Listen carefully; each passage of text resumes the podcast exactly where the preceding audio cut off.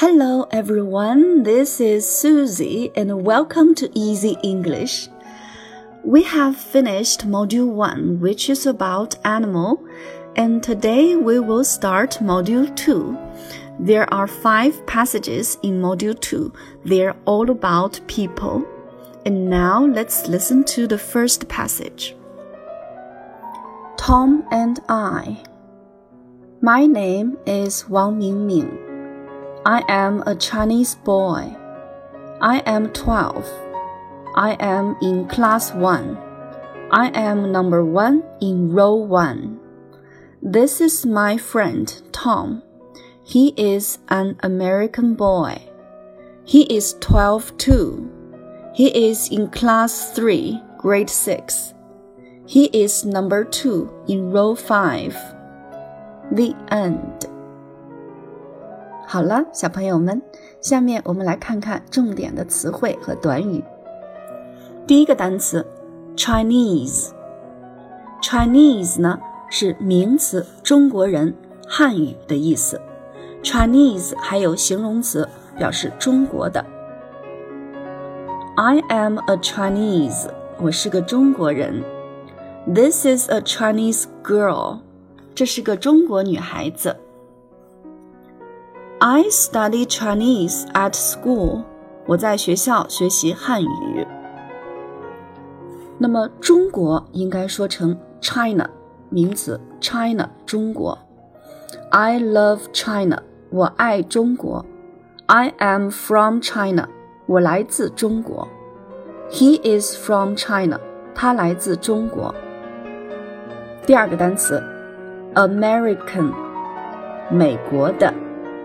美国可以说 America，美国人，美国的 American，注意啊，America，American。He is an American boy，他是一个美国男孩子。He is from America，他来自美国。下面一个短语 Number one，Row one，Number one 表示。 第一号，Number two，第二，Number three，三号，Number four，四号。Row R O W row 表示排行。我们知道呢，教室里边呢有很多排。There are many rows in a classroom。教室里边有很多排。I am number one in row one。我是第一排一号。 There are seven rows in my classroom, and I am in row five. 我的教室呢有七排，我在第五排。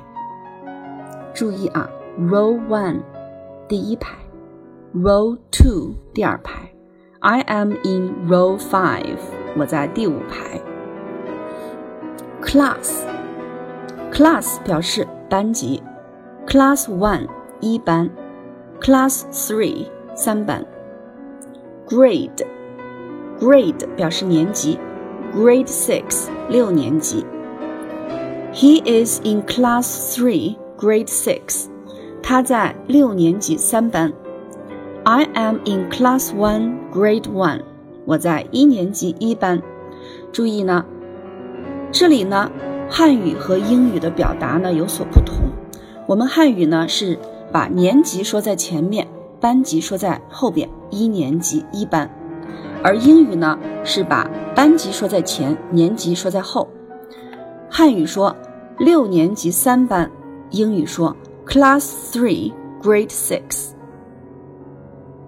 好啦，小朋友们，今天的短文就学到这里吧。That's all for today. Thank you for listening.